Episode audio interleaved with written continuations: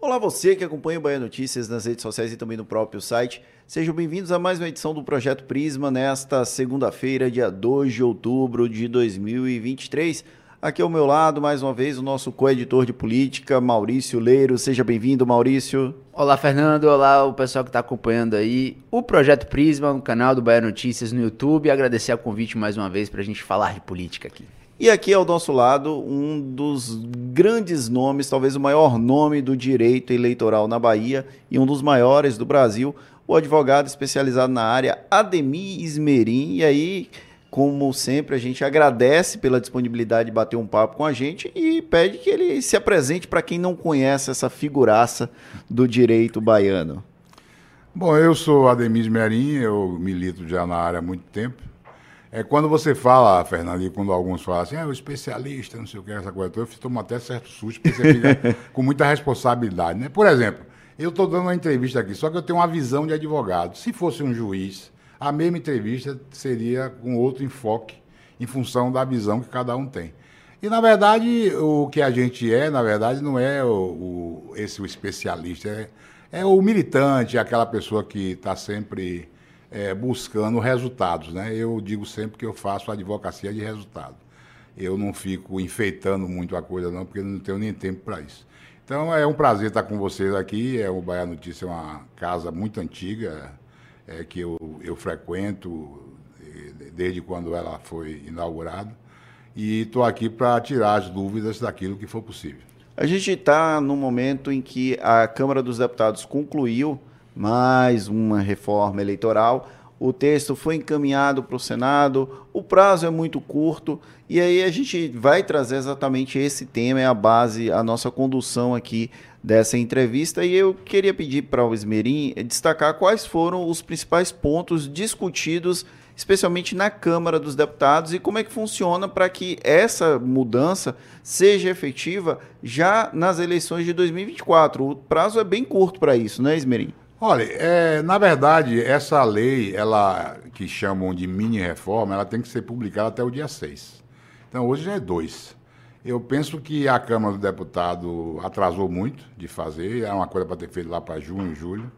É, fez em cima da hora, inclusive, se for para o Senado e o Senado modificar alguma coisa, é, não vai poder entrar em vigor. Então, eu acho que subiu no telhado nós não teremos é, essa mini reforma a ser aplicada nessa eleição, o que é uma pena, inclusive, porque havia algumas, é, algumas, alguns avanços interessantes. Claro que havia alguns retrocessos, como sempre, você não pode ter nada 100%, mas havia alguns avanços do ponto de vista da organização da eleição, e a gente lamenta muito, mas eu acho difícil que isso ocorra. Quais eram esses avanços que a gente conseguia vislumbrar no texto que foi, chegou a ser aprovado na Câmara dos Deputados? Olha, é, você tinha uma garantia, é, talvez até ainda pequena, de, de, eleição de mulheres, né? Então, você, você, é, a, a ideia que circulou no Senado, no Congresso, era que você tivesse, no mínimo, uma garantia para um número de mulheres a serem eleitas e elas seriam eleitas em que pede, por exemplo, vamos supor, na votação normal de hoje, ficaria na primeira suplência. No caso dela, se não tivesse vaga, passava. Então é um cálculo meio complicado, mas que essa garantia eu acho que seria interessante para é, o, o, as câmaras de vereadores, porque nós estamos falando de eleição municipal, né? Porque você tem aí muitas câmaras de vereadores que não tem sequer uma mulher. Então você teria uma garantia mínima e, e, esse, e isso iria aumentando a cada eleição, até me chegar em torno de 30%.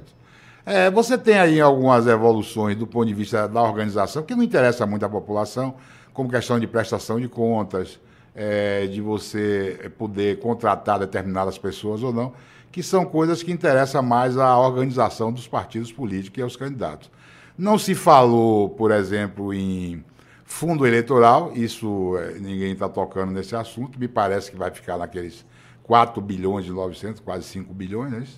É, em função, e, e, com o reajuste ainda, né? Sim, que no final um do ano tem um orçamento. Né? É, então, é, isso ficou como estava. E a gente, a, a, nessa eleição, por exemplo, a questão do consciente eleitoral. É, como é que é o consciente eleitoral hoje? Se um partido, por exemplo, tiver 80% de votos, ele entra nas sobras, pode eleger um na sobra. Na reforma, na minha reforma, ficaria fora. Que eu acho o seguinte, tem muita gente reclamando, mas eu acho que tem que ser. Porque se a lei diz que você tem que ter o quociente eleitoral, se o quociente eleitoral é mil votos, você tem que ter mil votos. E com essa lei que prevalece, é, se você tiver 80%, no caso mil votos, 800 votos, é, ou, ou, coisa parecida, dificilmente sua representação ficará de fora, porque haverá vaga para ser preenchida é, com as sobras. Além desses avanços em discussão, a gente também viu um debate bem profundo sobre retrocessos, especialmente com a reserva de recursos para as candidaturas de mulheres e até para a questão também dos negros. Esse processo de discussão atropelado, de alguma forma, atrapalha a, o debate que precisa ser feito na sociedade sobre esses temas? Eu penso que sim, mas eu acho que houve uma redução na questão dos negros. Né? A questão das mulheres ficou a mesma coisa, ficaria a mesma coisa.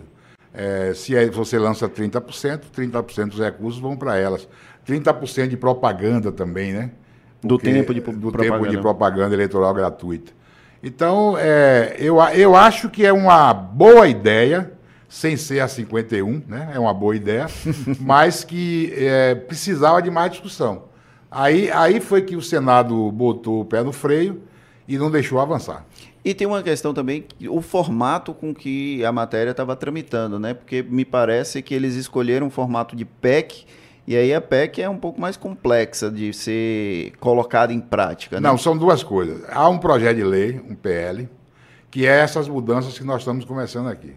A PEC foi para alterar, inclusive, muita coisa de inelegibilidade. Hum. Porque, por exemplo, pela lei da ficha limpa, se o indivíduo é condenado a oito anos de, no, processo crime, ele fica inelegível por oito anos, mais oito. Se for condenado a dez anos, dez anos mais oito. Então, o, o, o, a Câmara dos Deputados tentou unificar, que você tivesse todo mundo oito, por exemplo. E a decisão passar a ser contado da data da decisão.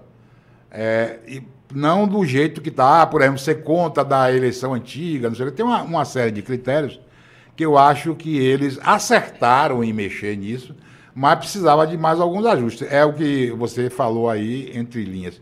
Precisava de mais tempo para discutir isso. Né? O Congresso Nacional, nesse sentido, com, legislação, com outras legislações, isso acontece com uma frequência grande também. Mas na sua avaliação de alguém que é militante na área, quando resolve debater e alterar a legislação eleitoral, isso acontece de uma maneira muito assodada, poderia ser um pouco mais calmo? Eu acho que sim. Primeiro porque muita gente que está discutindo lei ali não, não entende nada, né? então, ali, é, cada um quer botar a sua vontade. Né? É diferente de você entender de legislação. Então, cada um quer fazer a sua vontade. Os partidos, por exemplo, é, não têm organização para encaminhar propostas. Como é que você tem, por exemplo, um partido nacional que recebe não sei quantos milhões por mês, etc, etc, e ele não tem um núcleo para pensar o processo eleitoral?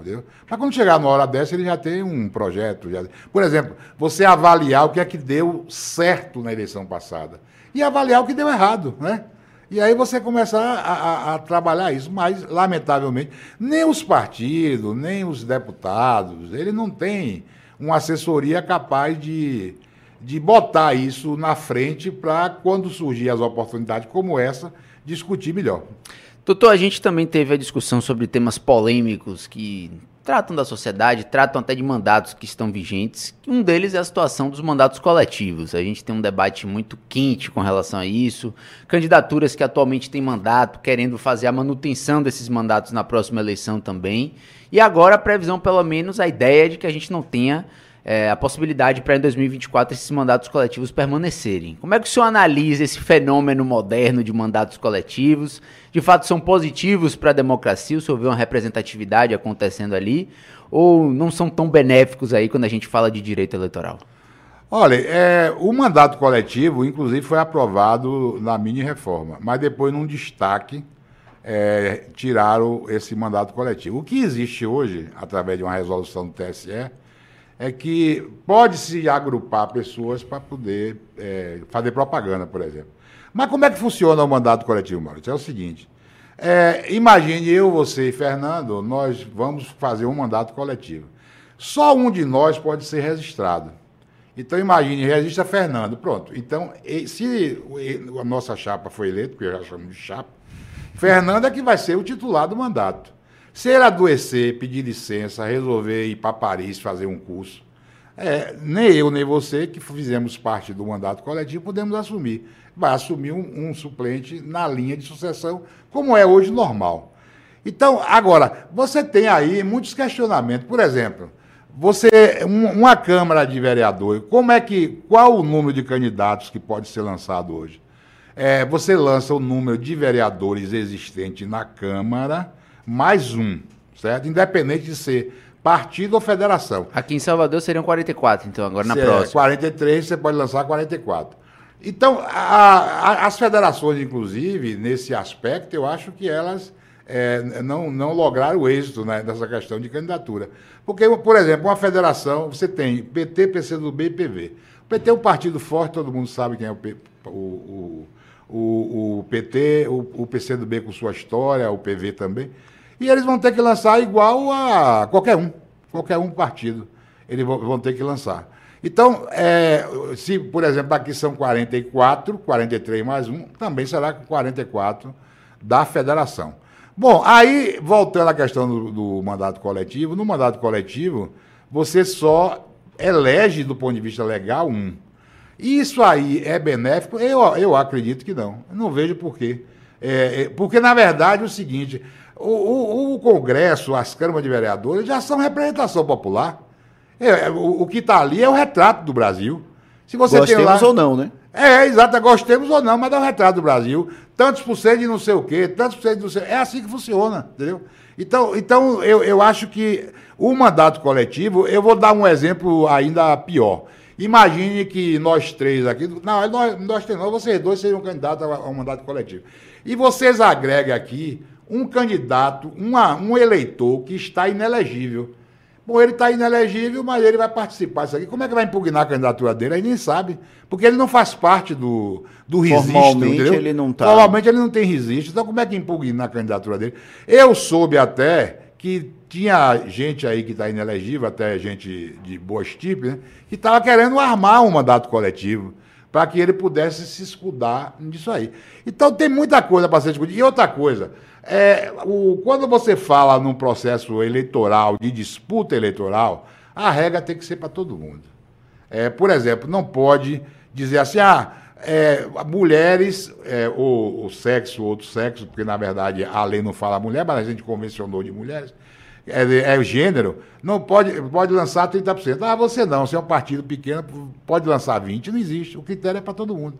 Então, daí que o mandato coletivo, por exemplo, Seria obrigatório todo mundo, todos os partidos lançar candidato para mandato coletivo? Não seria. Então, como é facultativo, entendeu? Não tem os mesmos critérios para todo mundo. A gente tem uma complexidade muito grande no próprio sistema eleitoral brasileiro.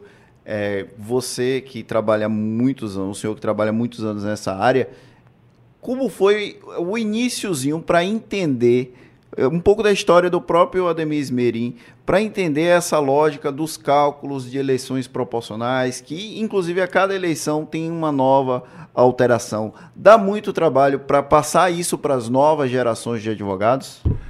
Rapaz, sempre dá, né? Porque essa questão de cálculo é complicada. Mas você tem a, a, a, as novas gerações, eles estão se valendo da evolução da legislação. Eu vou, vou lhe dar um exemplo. É, Antigamente, eu comecei a advogar no MDB. Na verdade, eu era militante. Eu fui, inclusive, é, presidente da juventude do PMDB da Bahia.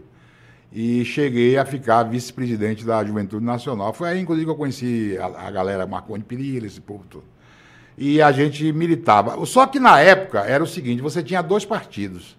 O MDB, a Arena, o MDB, PMDB, o PFL, sempre foi essa coisa, né? um da direita e da esquerda.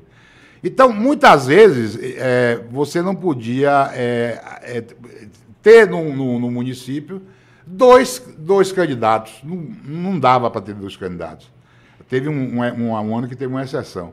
E aí o que, é que acontecia? Você tinha que ter o controle daquele partido.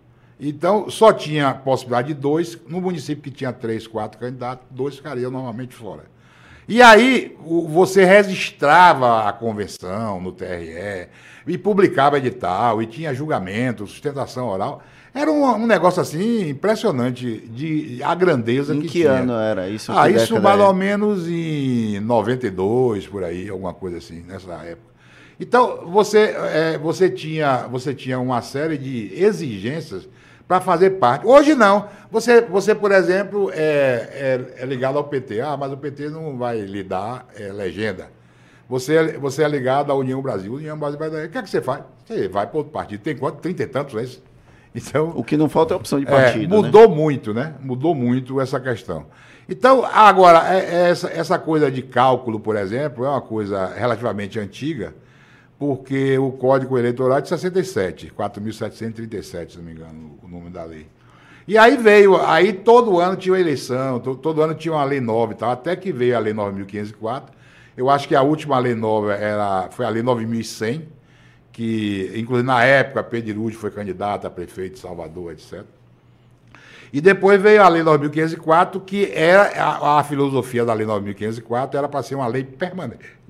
Uma lei permanente.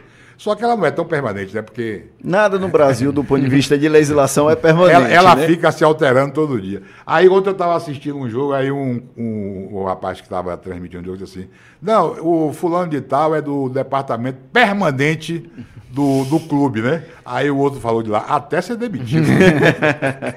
É bem por aí a legislação. É, né? exatamente. Então, aí você tem umas coisas que mudam, mas, por exemplo, essa questão de consciente, ah, muita gente reclama porque tem casos que você. O, o indivíduo tem mais votos do que o eleito, né? E o, quem tem mais votos, mas acontece o seguinte: que a filosofia do Brasil não é uma candidatura, é, não, não é o voto pessoalmente. Você elege os membros do partido, né? E eu acho até melhor do que essa aquela discussão, por exemplo, de fazer lista. Como é que vai fazer lista? Ah, você faz uma lista de, de 10, seu partido elege três, os três primeiros. Quer dizer, quem é dono de partido ó, ia ficar se elegendo eternamente, não é verdade? E pelo menos agora você tem disputa, até porque você tem uma, uma série de partidos políticos que você pode eh, disputar no, no processo eleitoral. Então, essa, é, é aí essa questão que você me perguntou de, de cálculo, não sei o quê, eu acho, eu, eu, eu gosto, eu acho um negócio porreta, sabe? Mas. É porque o povo de humanas normalmente não gosta de cálculo. Não né? gosta, não gosta. Não gosta. E, e- e vice-versa, né? Sim.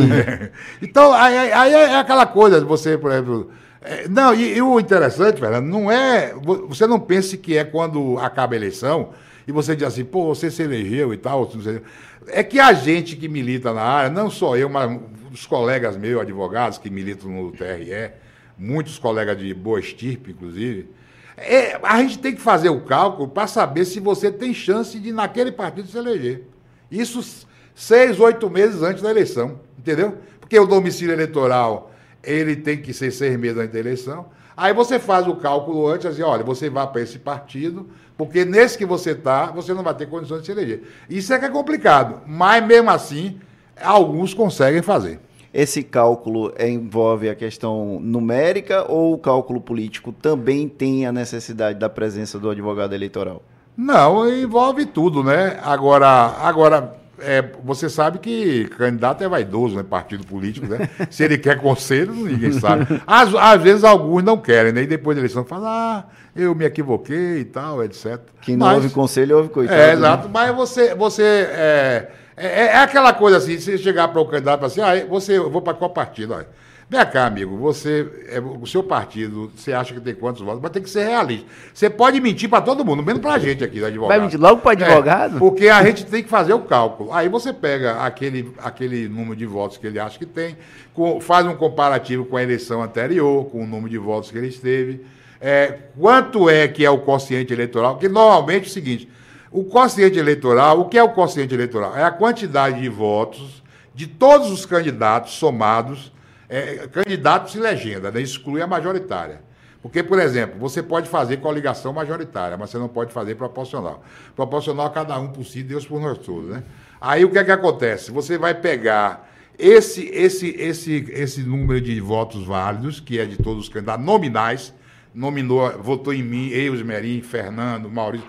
Então, você vai pegar esses votos nominais e somar com, a- com os votos de legenda. E aí você vai dividir pelo número de, de vagas a preencher. Vamos dar um exemplo bem simples. É, você tem um município que tem 11 vereadores.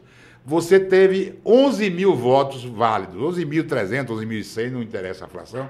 E aí você vai dividir por 11 e você vai dar o quociente de 11, 11 votos, de mil votos para cada. Então, o partido, a linha geral, grosseiramente, que teve 4 mil votos, vai eleger 4. O partido que teve 3.800 votos vai arriscar eleger 4 também, por causa dessa questão da, das sobras, entendeu? Aí você pega e, e diz assim, bom, nesse partido aqui, você é o quinto colocado, só elege três, cá fora. Entendeu?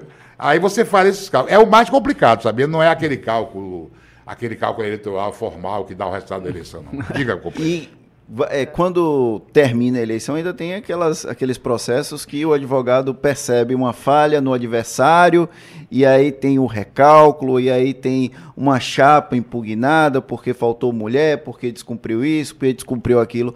Esse processo também dá um pouco de dor de cabeça?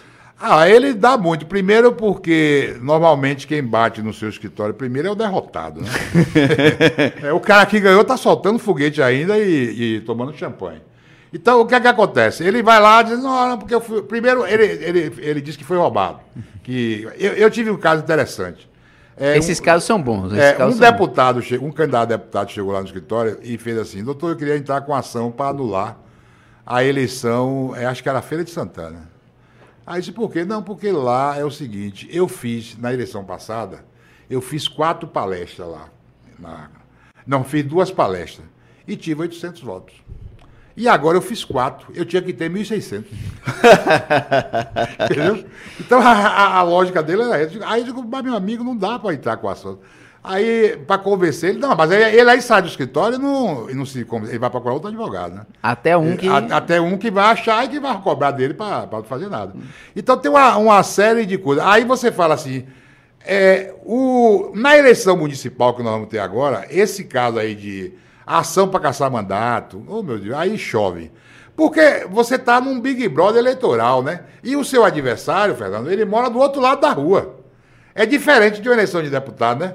O cara vai para Campo Formoso, o outro vai para Tapiramutá, o outro vai para Irecê. Não tem muita. E ninguém fica nessa fiscalização da coisa miúda. Mas na eleição municipal é barra pesada. Aí você tem as ações de impugnação de mandato é, que você questiona o abuso do poder econômico, quando alguém é, depende de dinheiro para comprar voto. Tem ações que é pelo abuso do poder político, porque o prefeito ele pode ter usado a máquina.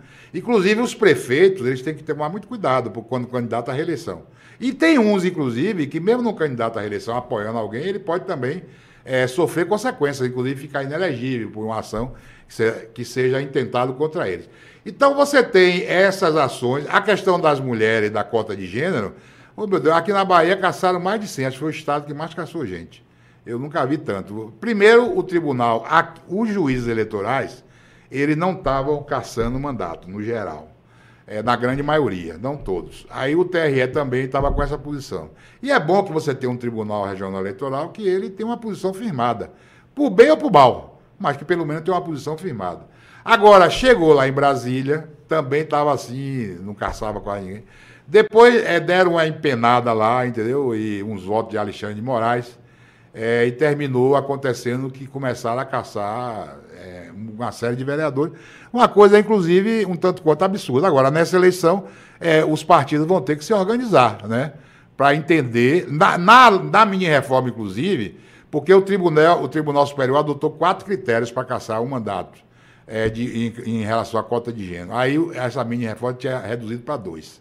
Então já melhorava também. Mas o melhor mesmo é cada um se organizar. É como eu digo sempre, eu estava fazendo uma palestra em Serrinha, lá para a UVB, tinha até muita gente lá, a, a, União botou lá 580 inscritos, tal, pessoal legal. E o pessoal bom. E aí o que é que acontece? O UVB é a União dos Vereadores da Bahia. É, a União dos Vereadores da Bahia. A nossa amiga Edilênia, que é a presidente, e ela organiza essas coisas assim. Aí eu estava eu tava dizendo o seguinte: a melhor forma de você se prevenir para não ser caçado é você fazer o que a lei manda. Você tem que botar para candidatos que são candidatos, não sei o quê.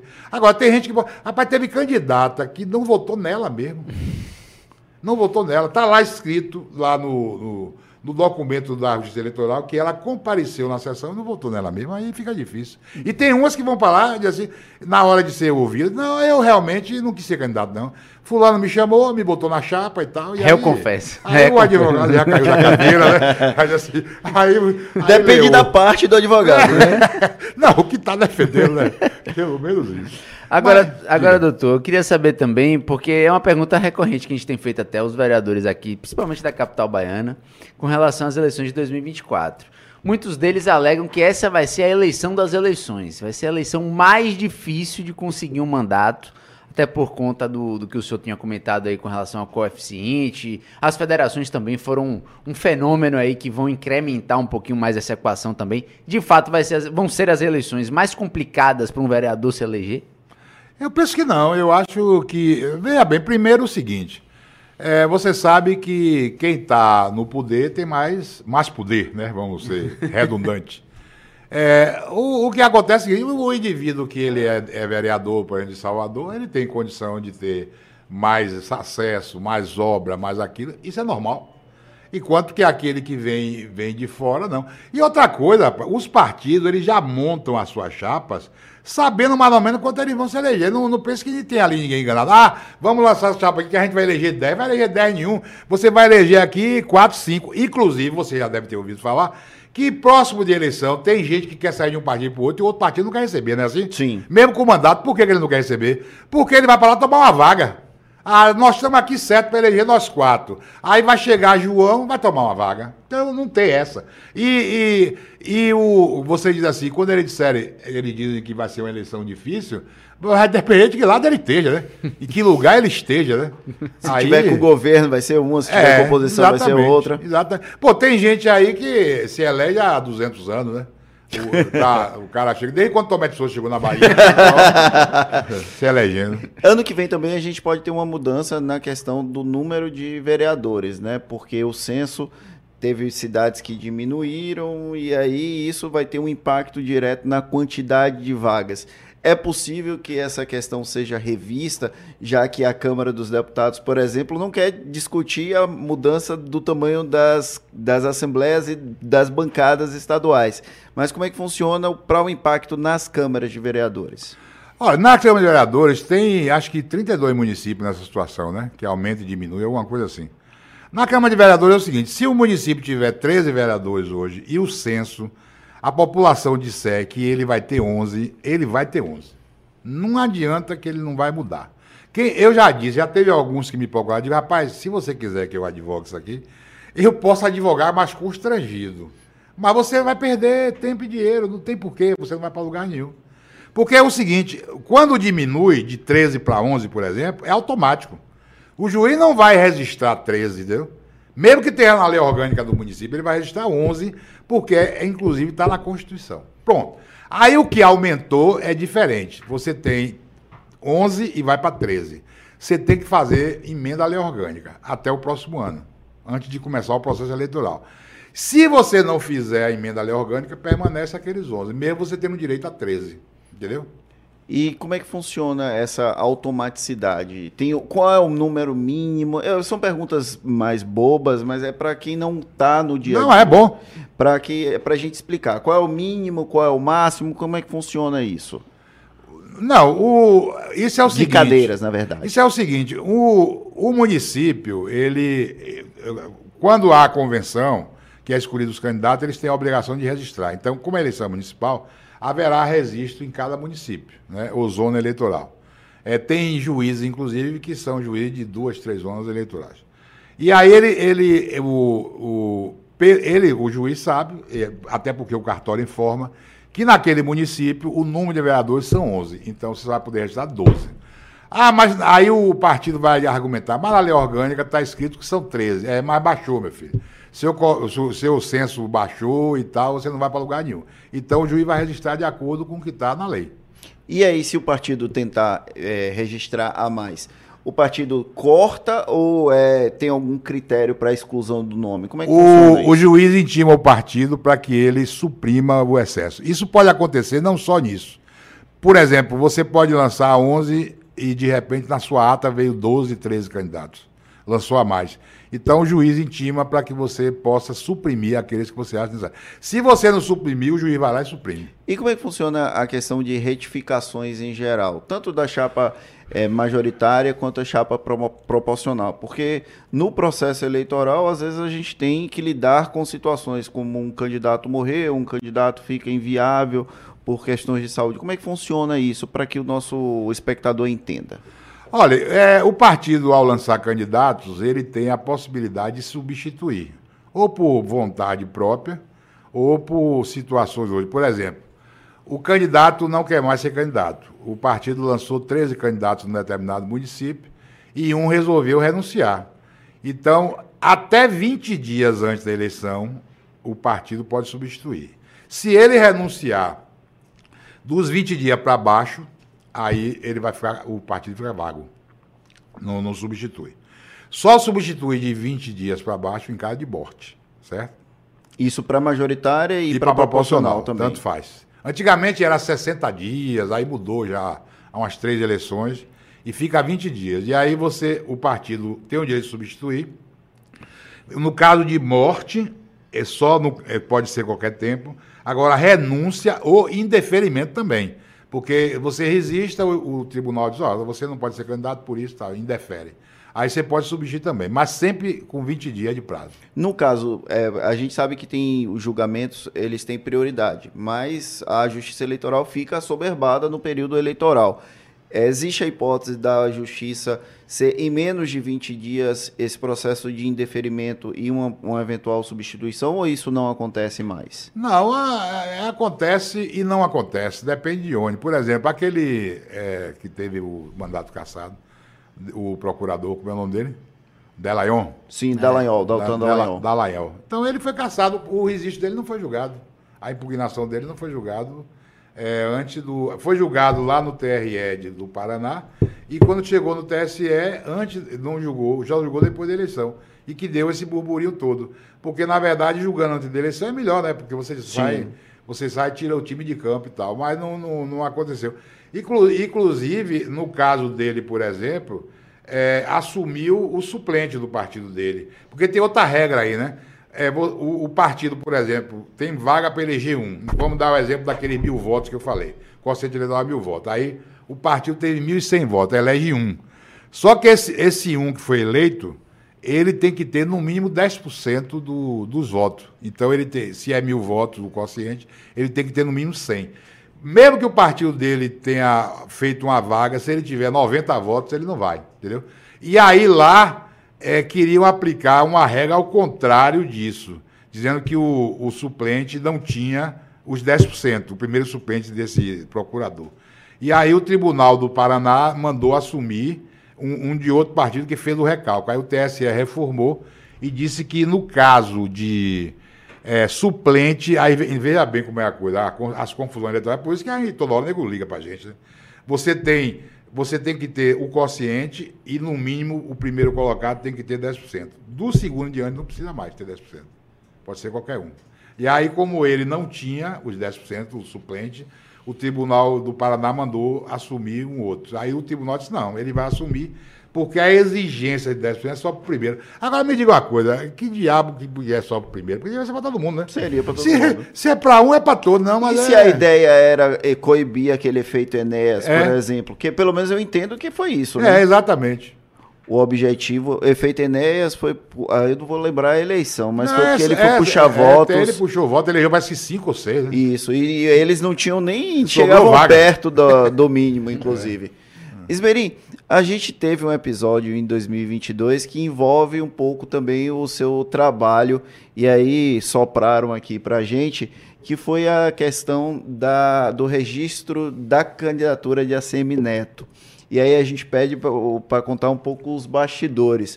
O ex-prefeito de Salvador foi registrado como pardo, ele pedi, foi registrado como branco, ele pediu para retificar, dizendo que era pardo, e foi uma das questões que foram levantadas ao longo do, do processo eleitoral 2022. Há, inclusive, gente que culpe isso a divulgação dessas informações pela derrota dele no processo eleitoral 2022. O que efetivamente aconteceu no registro de candidatura específico de ACM Neto? Bom, o que aconteceu é exatamente o que você está colocando aí. Foi feito. Quando o candidato vai se registrar, ele preenche uma coisa chamada RRC, Requerimento de Registro de Candidatura, certo? Esse requerimento de registro de candidatura foi preenchido, é evidente que não, não foi por, pelo ACM Neto, porque ele não, não, esse trabalho burocrático ele que faz, e foi é, registrado como branco. Só que ele, na outra eleição, ele tinha sido registrado como pardo, certo? Ah, o, o, na verdade, o trabalho de, de apoio do partido, vamos supor, coordenador do partido e tal, é recolher esse, esses documentos e, e, inclusive, todos os candidatos têm que assinar. Você não pode, você não pode eh, dizer. Às vezes você não leu, mas você tem. Sim, tem a assinatura da pessoa. A né? assinatura da pessoa. Então, foi registrado é, como branco e depois é, foi pedido para mudar, em função de que ele tinha se registrado também na eleição de prefeito como pardo, né? Então ele queria unificar. E aí, aí a, a parte jurídica é só isso. Agora, a repercussão é que não dá para medir, porque é isso que. De... Foi igual, por exemplo, quando teve a declaração de tanto fez, tanto faz, não foi isso?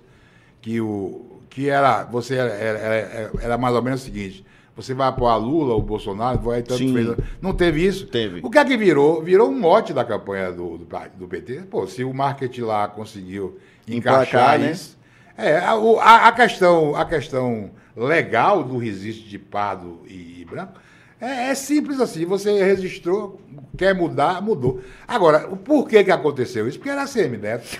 não é isso? Se qualquer um mudasse, não tinha problema nenhum, meu irmão. Não tinha problema nenhum. Agora era CM Neto.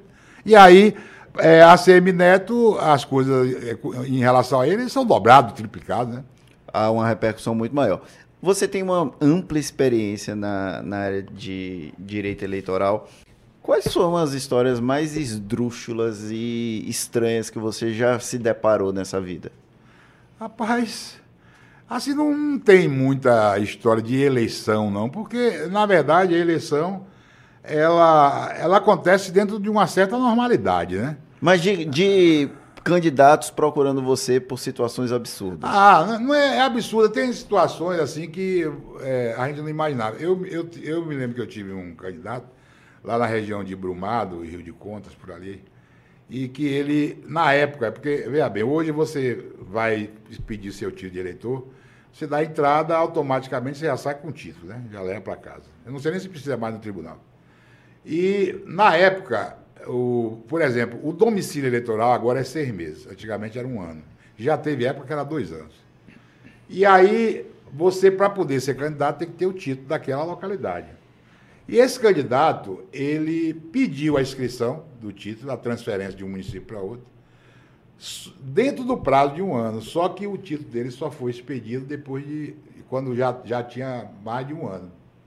Menos de um ano, não é isso? Aí, resultado, o, impugnar a candidatura dele, porque ele não, tinha, ele não tinha o título de eleitor na data que ele deveria ter. E aí, é, nós trabalhamos nesse processo e mostramos ao, à Justiça Eleitoral que o erro não foi dele, foi do cartório eleitoral. E à, primeira vista o juiz não aceitou, depois é que houve recursos, etc, etc. E aí o que é que acontece? Aí o, o engraçado disso tudo é que ele no final pode ser candidato e se eleger o prefeito. Agora, ele recebeu votos e se elegeu prefeito, mas não pôde votar. Estava sem o título. Ele estava sem o título. Ele foi deferido o registro dele para poder ser candidato, recebeu o voto, mas não pôde votar. Agora, Esmerim, é, o senhor percebe ainda uma falta de conhecimento ainda em, em alguns candidatos? Existe ainda uma dificuldade grande, por exemplo, para prestação de contas, para fazer todos esses ajustes burocráticos ainda? O pessoal ainda não sabe perfeitamente como é que funciona, depois liga para o senhor, me ajude, me socorra. É, existe muito, né? Inclusive, tem, tem uma coisa interessante. Por exemplo, se você for candidato e você prestar conta, tiver lá um bocado de coisa errada na sua prestação de conta, o tribunal rejeita suas contas. Aí, daqui a quatro anos, você pode concorrer de novo, mesmo com a conta rejeitada. Agora, se você esqueceu de, de prestar conta, ou, ou, prestou conta, mas não juntou nada, documento nenhum, o tribunal julga não prestá-la, você fica quatro anos inelegível. Então é melhor prestar com erro do que. Do que não prestar. Né? Aí o que é que acontece? Muitas vezes eles não são instruídos para isso. Aí, de vez em quando eu recebo lá, ah, doutor, eu passei a procuração para o advogado, ele perdeu o prazo, ele não sabia, não sei o quê. Essas coisas, o contador não fez, entendeu? E aí vem multa. Não é nem multa, na verdade. O pior aí é a inelegibilidade dele, entendeu?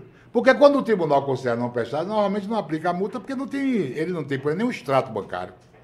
Como é que você vai aplicar? Não sabe quanto ele gastou. Mas depois que, que a gente teve essas alterações de uso do fundo eleitoral, de alguma forma deu uma amarrada maior na prestação de contas ou continuou do mesmo jeito? Não, é ficou, tá assim, bem, bem criteriosa por parte do tribunal. O tribunal está fiscalizando tudo. E, inclusive, condenando muita gente a devolver dinheiro. E aí, quem, de, quem é obrigado a devolver dinheiro, ele fica inelegível? Como é que funciona isso? Não, é quando você tem uma, conta não prestada, por exemplo, o tribunal considerou que você não, não, aliás, rejeitou suas contas. Mandou devolver 100 mil, 200, não interessa quanto. Você paga a, a, multa que ele mandou devolver e você volta a ficar elegível. Mas se você não pagar a multa, por exemplo, você fica inelegível até o momento em que a multa é paga? Como é que funciona isso? É, é possível parcelar, por é, exemplo? É, é, possível parcelar. Pode parcelar até 60 vezes. É a mesma regra da Receita Federal. E, e se você não pagar a multa, você fica inelegível. No momento que você pagou a multa, aí você restabelece sua elegibilidade. E, e isso inclui o acordo para parcelamento. Então, a partir do momento que você Sim. fecha o acordo do parcelamento, você pode fazer isso, por exemplo, pouco tempo antes da eleição? Pode ou... até, você pode fazer até o pedido de registro. Hum. E, por exemplo, você parcelou 60 vezes que seja, 20, 30, você pagou a primeira parcela, você já está reabilitado para começar a confusão de novo. Tem mais alguma pergunta da área de direito eleitoral? Tudo tranquilo. Vamos perguntar sobre uma curiosidade. Esmerim, ele faz uma campanha já tem alguns anos pela chegada de Tomé de Souza. Fernando, o que você está falando é maluquice. Se Tomé de Souza chegou aqui em 1549, por que Esmerim está fazendo essa campanha? Porque ele quer trazer os restos mortais de Tomé de Souza para aqui, para a Bahia. Ele que foi o primeiro governador geral da Bahia, o, do Brasil. do Brasil e aqui na Bahia, fundador da cidade de Salvador. Então eu perguntar a Esmerim como é que está essa situação do traslado dos restos mortais de Tomé de Souza, como é que está essa articulação, ainda existe, o que aconteceu? Olha, é, a gente teve é, alguns anos atrás, se não me engano, uns 15 anos atrás, é, uma procura bem intensificada para localizar os restos mortais dele, né? Aí eu estive em algumas cidades lá de Portugal, é, indicaram um, indicaram o outro, até que eu fui numa cidade chamada Vila Franca de Xirra, que é, fica próximo de Lisboa, a poucos quilômetros de Lisboa. Depois encontrei um meus amigos que eu tenho lá, um amigo meu, Carlos, que eu conheci na União Soviética, inclusive há muitos anos atrás. E me levou também, a gente começou a procurar pela cidade que ele nasceu. Até lhe mostrei aqui umas fotos, né? Estive lá agora recentemente. Toda vez que eu vou lá, eu gosto de lá. Tomar um vinho com Tomé. e aí a gente foi procurando, procurando. E quando chegou nessa cidade, é, a, aí a gente conversou com um assistente social da Câmara. Ela disse que tinha lá um convento e o, ela disse que o, ia procurar. Então encontrou um livro, porque o, nessa Câmara, o, tudo que acontece no ano era resumido em livros. Então é interessante, né? Você pegar um livro de 1800 e quanto, está lá a história do que aconteceu. Porque você sabe que vereador, quando inaugura um açougue, ele faz um discurso na Câmara. é uma padaria do bairro, não é assim? Sim. Então estava tudo lá registrado. Aí localizou o o, o, convento que ele estava, São, São Francisco. Por que, que, inclusive, o pessoal achou que ele estaria lá? Porque Tomé de Souza, ele veio para o Brasil indicado por um militar, por, por um bispo, né? É, que eu não me vago o nome agora. E ele, ele veio para o Brasil, que foi indicou ao rei e tal, e esse bispo, ele, ele era lá dessa região. E fizeram lá alguns conventos e tal, tal. Então terminou localizando. Aí a gente começou a trabalhar aqui e tivemos algumas reuniões. Inclusive, eu conversei com o prefeito na época. É, conversei também a, a, O prefeito já era Semineto era ou era João Henrique? Era Semineto. Aí conversei com ele. Depois, é, o meu amigo Carlos Pita, que você deve conhecer, nosso cantor, ele me levou a Portugal, Jorge Portugal, não foi Portugal. e Portugal até se interessou e tal. E eu envolvi, tu vi, na época, é, Carvalhal, que é, é historiador, né, um cara que conhece e tal, e o Antônio Brito, deputado, que ficaram, tem uma relação lá com esse povo de Portugal. Então ficou mais ou menos certo que ia, já estava assim engateado, inclusive, engraçado, no dia da, daquela pandemia, 17 de janeiro ou 18 de janeiro, tinha uma reunião marcada com o embaixador de Portugal. Imagine, aí foi no dia que o povo saiu desesperado. Fecha tudo, fecha tudo. Aí passou esse tempo todo, esse ato sem nada. E aí é, eu tive lá agora recentemente, é, o bispo, o nome do parente de Tomé de Souza era Bispo de Castanheira. E aí eu tive lá recentemente e a gente está tentando ressuscitar. Falei com o Cabral novamente, falei com o Antônio Brito. Contei até o Antônio Brito outro dia num evento. Conversei com ele e a gente vai tentar retomar. Agora, como eu estava dizendo aqui em off, é, Tomé morreu tem 400 tantos anos, então é 20 anos para trazer ele. É... Agora, Agora, eu acho que deveria. De né? onde veio essa, essa sua relação com Tomé de Souza? Rapaz, a minha relação com Tomé de Souza, na verdade, não é com o Tomé de Souza, é com a, a com a Bahia mesmo, né? Eu acho que a Bahia. É, eu digo sempre o seguinte: eu tenho, inclusive, é, morei já em Goiânia. É, é uma cidade agradável, mas é diferente. Salvador tem lugares que é. Salvador fala com você. Né? É, tipo assim, você imagine um, sei lá, alguém que está ali um, vendendo um cafezinho, qualquer coisa. Quando ele passa em frente ali o, o farol da barra, não sei o quê, ele pergunta que, o que é isso. No mínimo ele pergunta intimamente, né? Então é uma cidade que tem muito, muita coisa a ver com essa coisa da história. E a história de Salvador é muito interessante, né? Ali, principalmente, quando você pega ali a partir do, dos aflitos, para piedade e tal. É, e, tem algumas, e tem algumas coisas que é, eu aprendi em algum lugar, mas que você não tem nem como testificar isso, né? Por exemplo, você sabe por que, que chama Largo da Piedade? a Praça da Piedade, Largo da Piedade? Foi, a Praça da Piedade foi onde foram enforcados os... Em frente. A Rua da Forca, tem a Rua da Forca, né? É. Aí eu achava que é. era por conta disso. Não, a, não é por conta disso, mas é o seguinte, na Rua da Forca era um enforcado.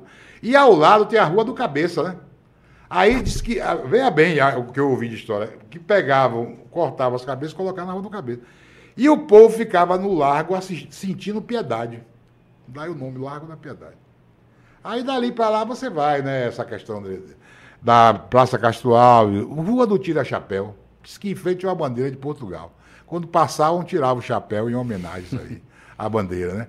Aí tem a, atrás do, do, do, antigo palácio, da casa também, que vai virar hotel, né?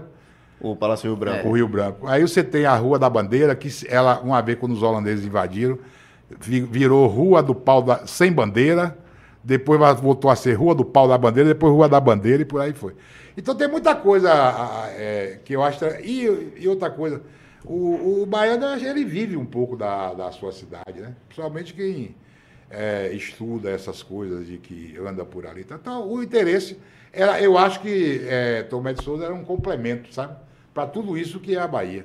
Você é advogado eleitoral, você tem uma experiência. O senhor, Luzbel sempre é. briga que tem que chamar de senhor, mas a Esmerim é tão tranquilo que eu, não, eu acho tão estranho chamar Esmerim de senhor. Eu também acho.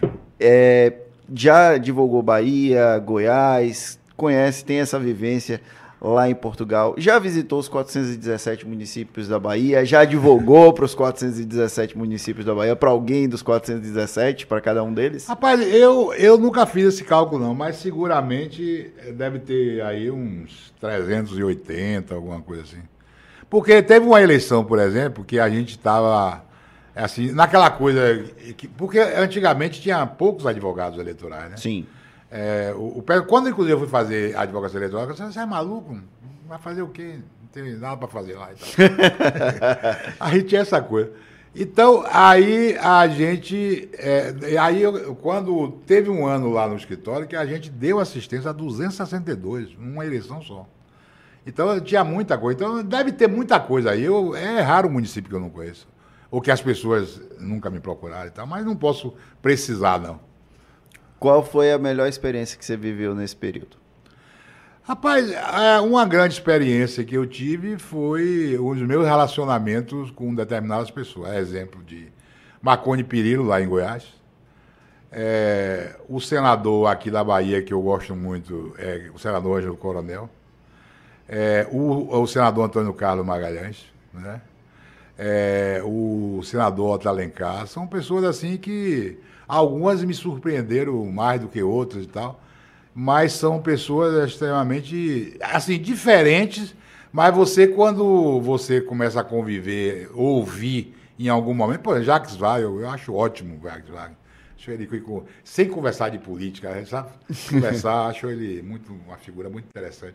Então, quando você começa a, a, ouvir certas coisas, história de um e de outro, você forma o seu conjunto, né? E a gente vive de experiência também, né? Muitas vezes a experiência é dos outros, né? E aí é bom ouvir algumas histórias. E o que foi de pior? Ah, é, para mim as derrotas, né? Nós tomamos muita porrada. Muita ou pouca? Muitas porradas. Se você olhar é, a nível de é, estado da Bahia, por exemplo, a gente. A advocacia para o grupo que eu faço tem perdido eleição há, há 200 anos. Entendeu? E teve, claro que algumas decepções, mas em função mais do, até do resultado eleitoral. A gente aqui no, no Prisma tem uma parte mais lúdica e aí eu vou, vou resumir essa parte mais lúdica perguntando indicações de filme e séries e de livros que Esmerim costuma ler ou que gostou de ler, que faz parte da, da rotina dele. Rapaz, filme eu não sou muito chegado, não, mas eu, eu tenho um filme que eu gostei muito, é Mamma Mia. É, com aquela trilha sonora do ABBA, acho... Nem aquele do Bahia, mas Bahia é Minha não, Vida. Bahia é Minha Vida... Inclusive a gente não perguntou do Bahia, né? Bahia Minha Vida é diferente. Mas... E livros, é, rapaz, muita coisa que eu, eu li aí. É interessante, né? Mas eu, é porque eu lia muito mais livro, assim, ligado ao comunismo, sabe? Ao socialismo, essas coisas. Eu gostava muito disso aí. Mas não tem, assim, um um, um preferido. Eu, por exemplo, li eh, aqueles livros sobre a Bahia também, 1800, não sei quanto. Né? Os, a trilogia de. É, e, tem um, e tem um livro que eu aproveito, Zé, para é, aconselhar, é O Fundador, que lá está a história de Tomé de Souza. Que aí quem puder ler, quiser conhecer um pouco da história Souza, é, é de um autor que, de Juazeiro, Aidano, parece. Eu acho que eu tenho esse livro. e ele, ele, mora em, ele mora em Portugal, mas ele tem um livro, ele tem alguns livros interessantes. Esse livro, Fundador, eu aconselho quem quiser conhecer um pouco mais da história da Bahia. Como torcedor do Bahia, está satisfeito com o time? Muito. Eu, muito satisfeito. Mas não tem lógica, não. O, o, o, treinador que saiu, eu não acho que ele é pior do que o que chegou. Eu não vejo ele sair como salvador de pátria nenhuma. Agora, o problema do que saiu era, eu acho que saiu até mais pela arrogância, sabe? Não foi nem tanto aproveitamento e tal. Quer dizer, e, e, e o, o, problema do Bahia, ele não nasceu do, do Paiva, nem do, do Rogério Senna, nem de outro. Eu acho que na formação do time, né? É, gastaram muito e não formaram o time. Você gostou desse processo da, da SAF do Bahia? Rapaz, é melhor do que ficar com a cuia na mão, né? O tempo todo. Que o Bahia sempre teve acostumado. E outra coisa, mesmo com a SAF, você vê que ele não tem essa penetração toda no sul, né? Do estado, do país e tal. Então, imagine sem. E outra coisa, isso está virando moda, né? Aí todo mundo vai ficar com um time bom aí. Não ficou que nem Binha de São Caetano dizendo que venderam meu Bahia, venderam. Não, não, não, eu até já me afastei um pouco dele, só fico só assistindo. Passando raiva. Passando raiva. Bom, pessoal, o Projeto Prisma vai ficando por aqui. Eu queria agradecer primeiro a Maurício mais uma vez por estar conosco. Obrigado, Fernando, pelo convite. E um agradecimento muito especial ao Ademir Esmerim, essa figuraça, uma figura ímpar daqui da cena política baiana, que eu gosto muito de entrevistar. Muitíssimo obrigado pela disponibilidade para bater esse papo conosco. Eu queria agradecer a, a casa, ao meu amigo Ricardo Luzberg. A gente está sempre se, se conversando quando é possível. É uma figura que eu gosto muito. Maurício, um prazer estar com você novamente. Você, Fernando, também. E a todo mundo aí, eu espero que tenha esclarecido alguns pequenos detalhes. Com então, sempre à disposição. Bom, pessoal, o Projeto Prisma, como vocês sabem, volta na próxima segunda-feira, às 16 horas. Esse episódio vai estar disponível nas principais plataformas de streaming em até 24 horas. A produção do episódio foi de Gabriel Lopes e a operação de áudio e vídeo foi de Paulo Vitor Nadal. Um grande abraço e até a próxima.